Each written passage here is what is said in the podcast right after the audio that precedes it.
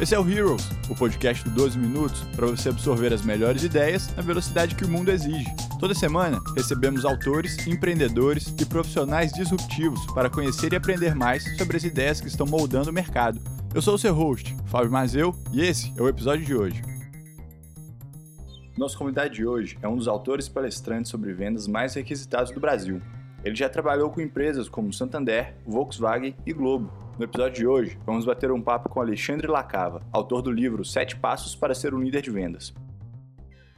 Primeiramente, Alexandre, muito obrigado por ter esse tempinho para conversar com a gente aqui no Heroes, o podcast do 12 Minutos. Com certeza vai ser um prazer conversar com você. Vamos começar falando um pouquinho sobre o seu histórico profissional. Eu vi que você faz muitas palestras, tem uma experiência internacional bem legal. Conta um pouquinho para a gente sobre sua formação, como que você começou nesse mundo de palestras e treinamentos.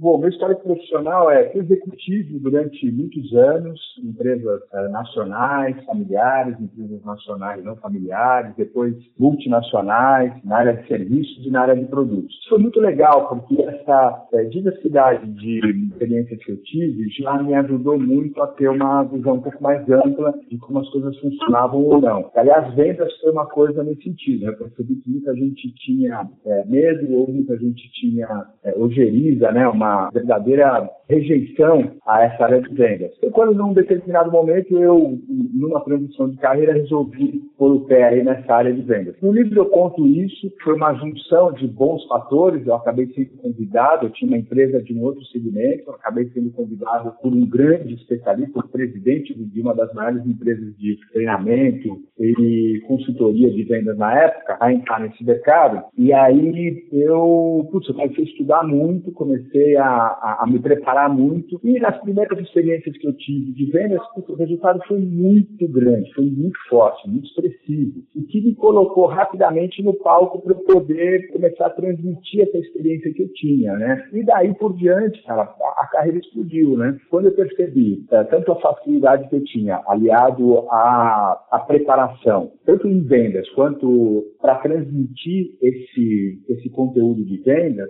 cada vez mais palestras, cada vez mais treinamentos, que ao longo dos anos acabaram, acabam me levando, como você mesmo comentou, aos palcos internacionais também. Já tive palestrando no Japão, fiz duas turnês no Japão. Agora, recentemente, esse ano, estive em Orlando, Estados Unidos, falando para empreendedores, que me dá enorme prazer e muita satisfação de poder estar levando essa, essa mensagem, esses conteúdos para o maior número de pessoas. Massa, bacana você comentar sobre essas experiências internacionais, porque um tópico muito recorrente do mundo de vendas são as principais dificuldades que vendedores e gestores encaram. Quais são algumas delas que você viu no mercado brasileiro, que você também viu nos, nos mercados onde você foi palestrar? Como que você identifica essas dificuldades de vendas? Legal, cara. Acho que é, tem algumas coisas muito pontuais e a maioria delas eu, eu cito ali no livro para quem depois quiser se aprofundar um pouco mais. É, muita gente acredita que a maior dificuldade para se trabalhar num determinado mercado, num mercado específico, é conhecer sobre aquele mercado. Eu digo assim, putz, cara, conhecer a base sobre o mercado, né? Você estudar sobre o mercado que você atua, aliás, você conhecer melhor do que ninguém sobre o produto ou serviço que você vende, eu diria isso é básico, cara, isso é fundamental. E tanto as empresas quanto os mercados, eles oferecem conteúdo para que a gente possa se aprofundar, estudar e se aprofundar nisso. Mas é engraçado como muita gente chega até a mim e traz esse ponto como dificuldade. Mas quando eu começo a conversar um pouco com essas pessoas, é engraçado, porque depois de 5, 10 minutos, dá para perceber que a maior dificuldade da pessoa, no fundo, no fundo, não é essa, mas está ligado à vergonha. Né? Muita gente tem, diz que não sabe é, vender ou não gosta de vender, na verdade, decidem isso nas suas próprias vidas,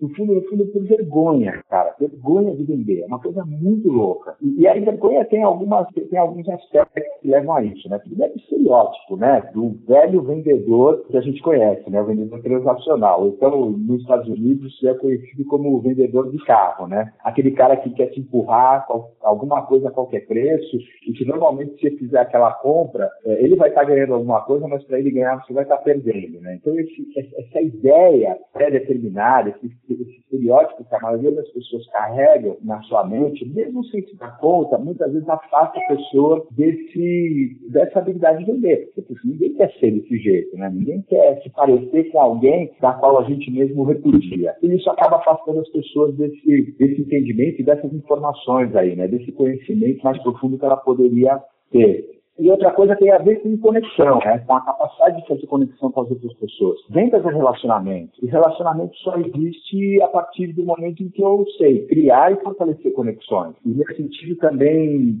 muita gente tem dificuldade, muita gente sentindo uma inabilidade de criar ou fortalecer conexões. Aí é uma coisa mais humana mesmo, tem a ver mais com é, os fundamentos ou os princípios de relacionamentos que impedem maioria das pessoas de criar e fortalecer boas conexões. Né? Então, essas são grandes dificuldades que existem. E aliadas a essa, tem uma terceira, tem uma que é gigantesca também, e é muito presente no Brasil, até um pouco menos do que nos mercados externos, que é a falta de ensino formal. Se você parar para pensar, se você parar para pesquisar, você vai ver que até hoje, 2018, não existe uma graduação específica na área de vendas. Já existem uns quatro anos para cá, até menos, dois anos para cá, pós-graduação. Já existem aqueles cursos mais curtos de pós-graduação, algumas disciplinas específicas dentro dos cursos de administração,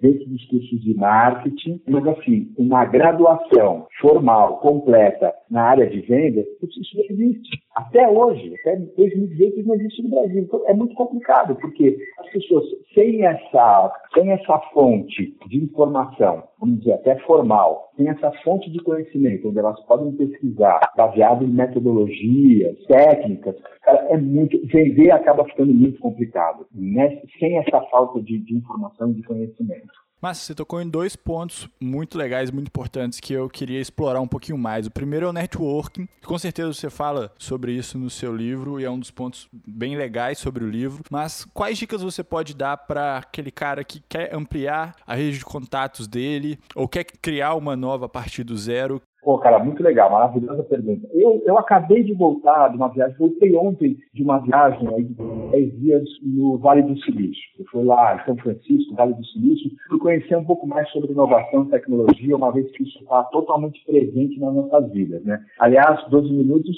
tem tudo a ver com isso, né? E é muito legal porque lá, cara, essa questão de networking, conexão, é, é algo mandatório, né? Para quer entender como é que a tecnologia cresce de forma exponencial, precisa entender um pouco do modelo mental que os caras vivem lá. E dentro do modelo mental dele, essa questão de fazer networking, cara, é prioritário, é fundamental. Eles usam como regra. Então, por exemplo, eu trouxe de lá para mim agora, uma regrinha que é o seguinte: todo dia preciso conhecer alguém diferente na minha vida. Não importa qual é o nível social, não importa qual é o nível de conhecimento, não importa qual é a área de atuação que a pessoa tem. Mas o fato de a gente estar se desafiando a todos os dias conhecer alguém diferente, alguém que possa ajudar a gente a ampliar horizontes, seja mínimo, às vezes a gente vai encontrar alguém que não fez diferença nenhuma. Mas nessa tarefa, nessa busca, a gente acaba encontrando pessoas que são muito relevantes e acabam sendo muito importantes para o nosso dia a dia. Então, network é fundamental.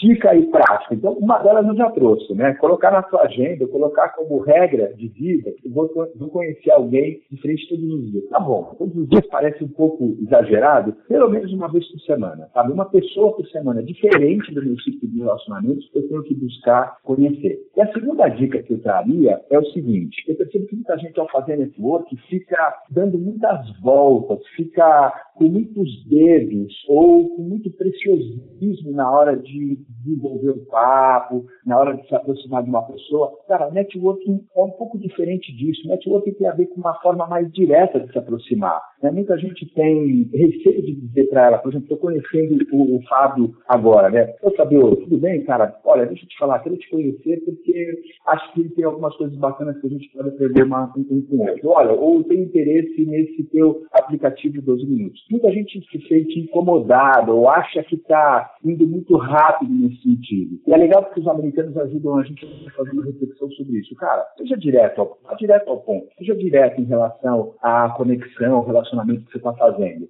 esteja disposto a outra pessoa, assim como você mesmo, perceber que ali não tem interesse mais profundo e olha, bacana, legal, mas para nós não vale a pena a gente se aprofundar nessa nossa conversa. E tudo bem, sem ficar magoado, sem achar que o outro está rejeitando a gente. Acho que isso tem a ver um pouco com a nossa cultura latina, né? De aceitação tal, muito coração em tudo. O, o americano a gente, ajuda a gente a colocar um tempero um pouco melhor aí nessa questão, tornando as coisas mais objetivas e trazendo um pouquinho mais para o lado racional.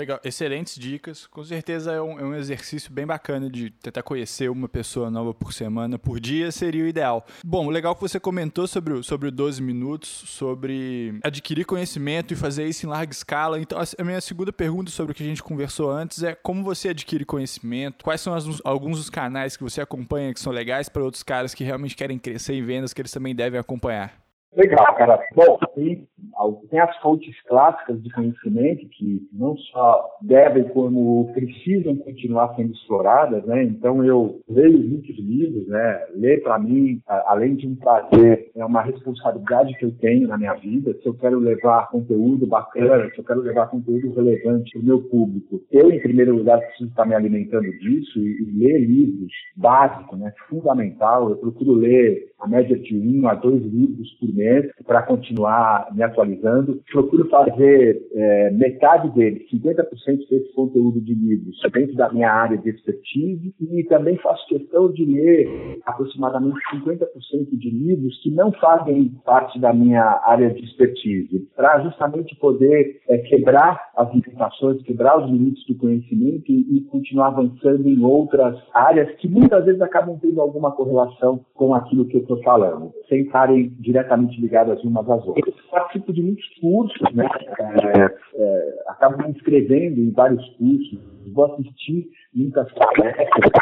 Aproveito assim, frase que o palestrante falou, sabe? O conceito de que um treinamento que eu participo de um dia inteiro, sabe? Aquele, é aquela frase acabam fazendo toda a diferença, por exemplo, daqui por diante na minha vida. Viagens também, agora saindo um pouco do, do, do convencional, né, que são os livros, cursos formais ou é, treinamentos que eu participo, é como acabei de dizer, é, eu faço muitas viagens de estudo, né? É engraçado que muita gente, quem está mais próximo de mim já conhece, já quando me vê ali bombando nas redes sociais, postando nas redes sociais, sabe que as viagens na minha vida tem, na maioria das vezes, muito mais a ver com estudo do que a ver com é, simplesmente diversão ou turismo. Eu sempre procuro escolher o destino que, além de poder é, conhecer aquela cultura, é que eu posso estudar algum aspecto dentro daquela cultura, algum aspecto novo, algum aspecto interessante que de preferência tem a ver com a minha área de expertise ou então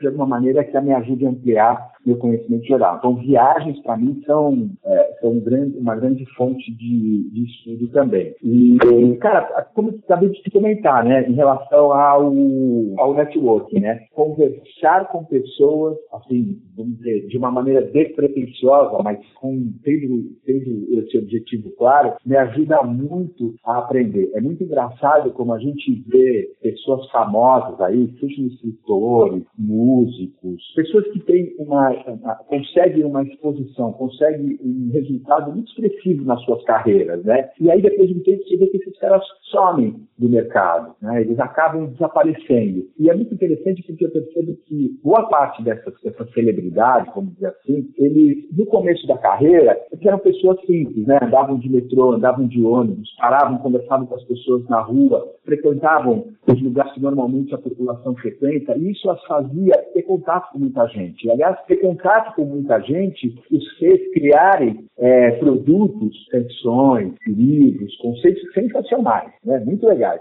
E aí o cara ganha dinheiro, o cara fica rico, e aí ele, aí ele compra o carro dele, particular, ele contrata o motorista, ele só viaja de primeira classe, ele não um trem, ele não pega um ônibus, ele não sai mais para andar na rua, ele não vai mais no botequim da esquina é, tomar um café e conversar com outras pessoas. Ou seja, o, o enriquecimento financeiro dele faz com que ele vá se fechando no mundo dele, só dele. E isso faz com que ele acabe perdendo contato com um grande, uma grande fonte de inspiração e de criatividade que fez ele ter todas aqueles sucessos que ele tinha, que era, cara, viver a vida cotidiana, sabe? Da maneira mais simples possível. Eu, por exemplo, estava lá em, em São Francisco Francisco agora, né, no Vale, embora tivesse dinheiro para poder alugar um carro e ficar é, me deslocando de carro por todos os lugares que eu queria ir, eu fiz questão de andar no metrô, fiz questão de caminhar pela rua, eu fiz questão de tomar trem, ou seja, as maneiras mais simples que eu poderia me locomover, os lugares mais simples que eu podia ir, justamente para poder estar em contato com, com o povo de a, a, essa fonte de conhecimento que estava impagável, né? não está dentro de uma sala de aula, não está no livro, mas está na vida, no dia a dia, como a gente, como a gente experimenta. Bacana, muitas informações bem legais. Obrigado por compartilhar isso com a gente. Alexandre, queria partir agora para a gente conversar um pouquinho mais sobre o livro, Sete Passos para Ser um Líder de Vendas. Me conta um pouquinho como veio a ideia de escrever esse livro e condensar todo esse conhecimento sobre vendas nesse material. Obrigado por fazer essa pergunta, cara. Adoro saber contar um pouco essa história e essa não está no livro, né? Bom, eu sou, eu entrei nessa área de vendas aproximadamente uma década e meia atrás. É, eu venho de algumas outras experiências lá atrás, profissionais, mas enfim, por alguns motivos, há 15 anos atrás aproximadamente, eu, eu entrei nessa, nessa área de vendas. E nesse sentido, como um, um cara que adora estudar e adoro levar isso para a prática, como te contei, acabei tendo muitos resultados positivos em vendas, o que me fez rapidamente estar no palco, compartilhando e contribuindo com outros vendedores e com mais pessoas a obterem melhores resultados em vendas. E é muito interessante porque ao longo dessa minha carreira em vendas, já sei lá, alguns bons anos atrás, as pessoas comentavam comigo, pô, Lacava, você precisa colocar isso em livro, cara, você precisa jogar, resumir todo esse conhecimento que você tem em vendas, ou boa parte desse conhecimento que você tem em vendas, coloca no livro, isso vai te ajudar a atingir um número de pessoas muito maior. E, bom, foi nesse sentido que eu comecei a rascunhar. Eu fiz alguns projetos de livro, percorrendo editoras para poder ver se elas têm interesse ou não. Eu já tinha um outro livro, em 2012, lançado por uma editora, é, mas não sobre esse assunto de vendas, que foi um, um outro tema, uma, uma, outra experiência que eu tive na minha vida que acabou virando livro.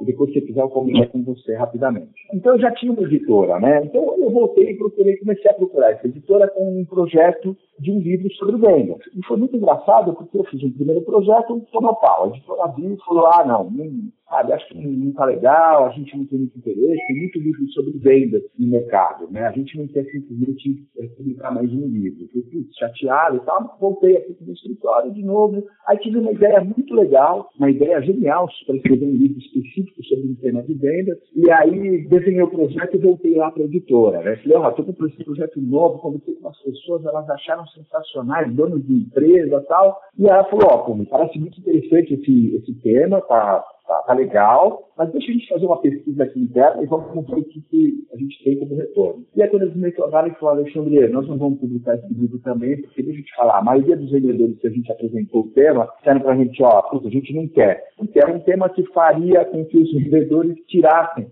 da mala deles uma ferramenta que eles consideram muito importante, embora, na minha opinião, seja um grande equívoco. Mas pelo pau, a editora falou, ó, não, não vai rolar. E aí, sensibilizada por eu ser um autor da casa, vendo a minha, a minha insistência e me conhecendo como um grande especialista de vendas, eles me convidaram para a gente fazer um grupo de estudos junto com vendedores. Eu, eu dou aula em MBA também aqui em São Paulo sobre planejamento de gestão de vendas. Eles me, me convidaram a chamar alguns alunos é, e eles se comprometeram também a trazer diferentes profissionais, tanto de vendas como de outras áreas, para a gente fazer um focus group e explorar o que mais esse mercado de vendas teria como carência. E foi aí que surgiu essa ideia, porque, por incrível que pareça, a maior demanda, a maior dor que apareceu para nós ali foi justamente a falta de uma liderança, a falta de líderes que pudessem efetivamente, mais do que funcionar com o chicote na mão, pudessem inspirar e desenvolver vendedores e equipes comerciais. Foi aí que a editora virou para mim e falou assim, aí, aí, você toca escrever sobre isso? Eu falei, cara, lógico, com certeza. E a partir daí eu comecei o planejamento e, e todo o desenvolvimento de todo o conteúdo daquilo que acabou virando Sete Passos para ser um líder de vendas. Massa, legal você comentar sobre, sobre esse processo de, de criação, porque é algo que a gente não vê todo dia, né? É igual você falou, acho que o cara já, o autor já chega com o livro pronto e a editora fala, pô, aqui, beleza, vamos publicar. Me, me conta uma coisa, sobre essa, essa perspectiva do, das características dos líderes de venda e como ser um líder de sucesso, o que, que você tem visto no mercado que realmente os caras que têm se diferenciado como líderes têm em comum? Bacana. Bom, aí já, já, já vou entrar dentro do, do, conteúdo do livro, porque é por isso que eu escrevi o livro, né? Quer dizer, quais são os grandes, algumas das grandes sacadas aí que fazem um líder ser um super líder, principalmente um líder de venda. Tá? Acho que a primeira coisa é que você precisa ter método, cara, porque eu vejo muita gente querendo ser líder na vida, mas sem ter um método sobre aquilo que ela quer liderar, né? Pô, fica muito complicado, né? Por exemplo, você, né? Como é que você vai ensinar alguém a criar um um app de sucesso se você mesmo não reconhece qual é o processo, qual é a metodologia que você utilizou para poder criar um, um app de sucesso. Então, eu sei que se eu, por exemplo, inverter aqui, eu vou te entrevistar, provavelmente você vai dizer para mim quais são os passos, né? Ou quais são os principais pilares para você poder criar um app de sucesso. Né? Você tem que reconhecer isso. Se você não tem isso, é muito complicado você liderar qualquer processo ou qualquer grupo de pessoas a desenvolverem algo parecido Acho que um outro ponto, cara, é um outro ponto fundamental. Tem, tem uma máxima no mercado que é assim, né? Trabalhe seus pontos fracos, né?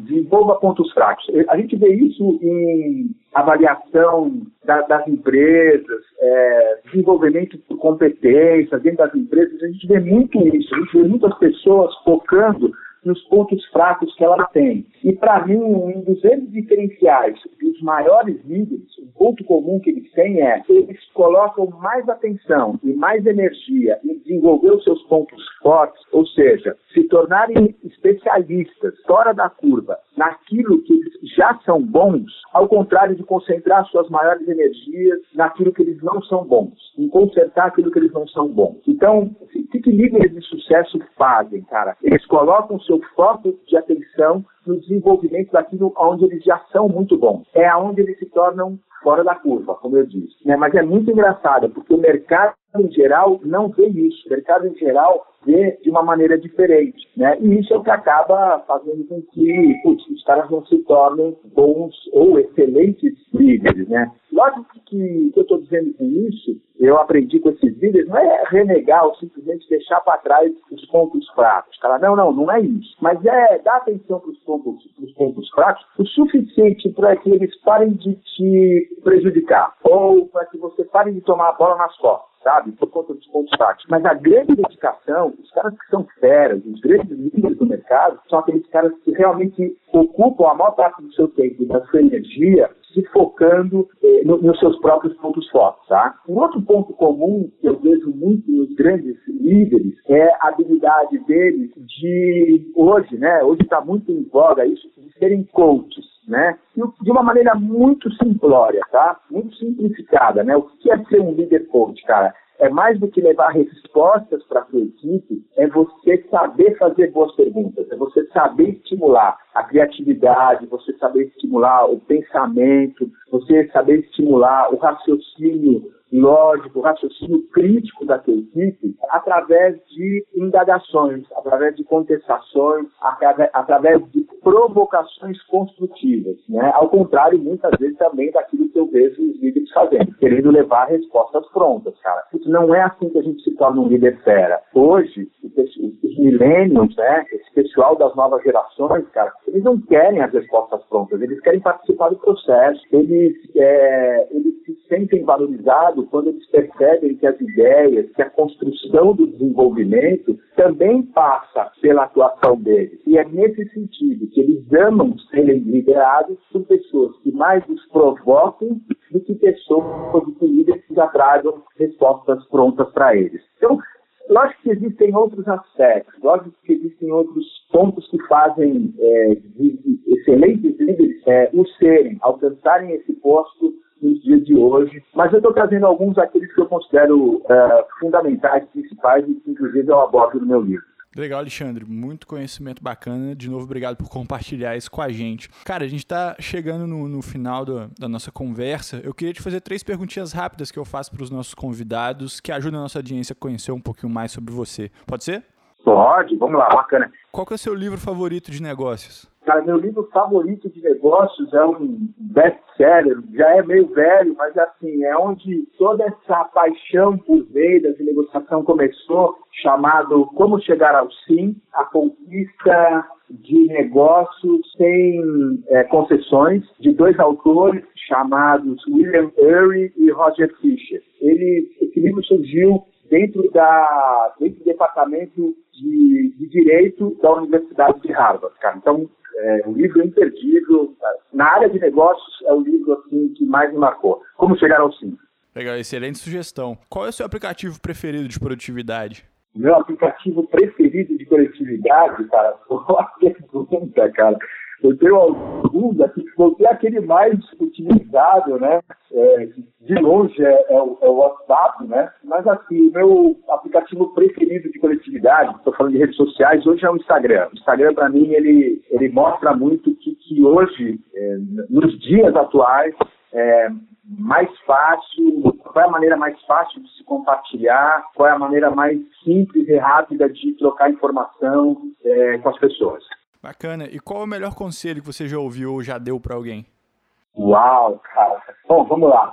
O melhor conselho que eu já ouvi e que continuo dando para as pessoas, que muita gente me, me vira para mim, né, olhando para as coisas que eu conquistei, o sucesso que eu tenho hoje na minha carreira, na minha vida, e sempre me pergunta, Alexandre, cara, qual é a chave do sucesso, né? É muito engraçado, porque eu continuo re eh, recebendo muito esse tipo de pergunta. E acho que esse é o maior conselho que eu recebi na vida e que eu dou para as pessoas. Olha, para mim, a chave do sucesso está em uma palavra, uma palavra composta que é autoconhecimento. Então, quer ter sucesso na vida, quer ter sucesso nos negócios, quer ter sucesso na tua família, quer ter sucesso em você mesmo como pessoa, cara, invista em autoconhecimento. Vai descobrir quem você é, por que você funciona da maneira como você funciona, por que você gosta de algumas coisas e você não gosta de outras, por que, que as, algumas coisas funcionam e outras não na sua vida. Autoconhecimento é a resposta para tudo isso.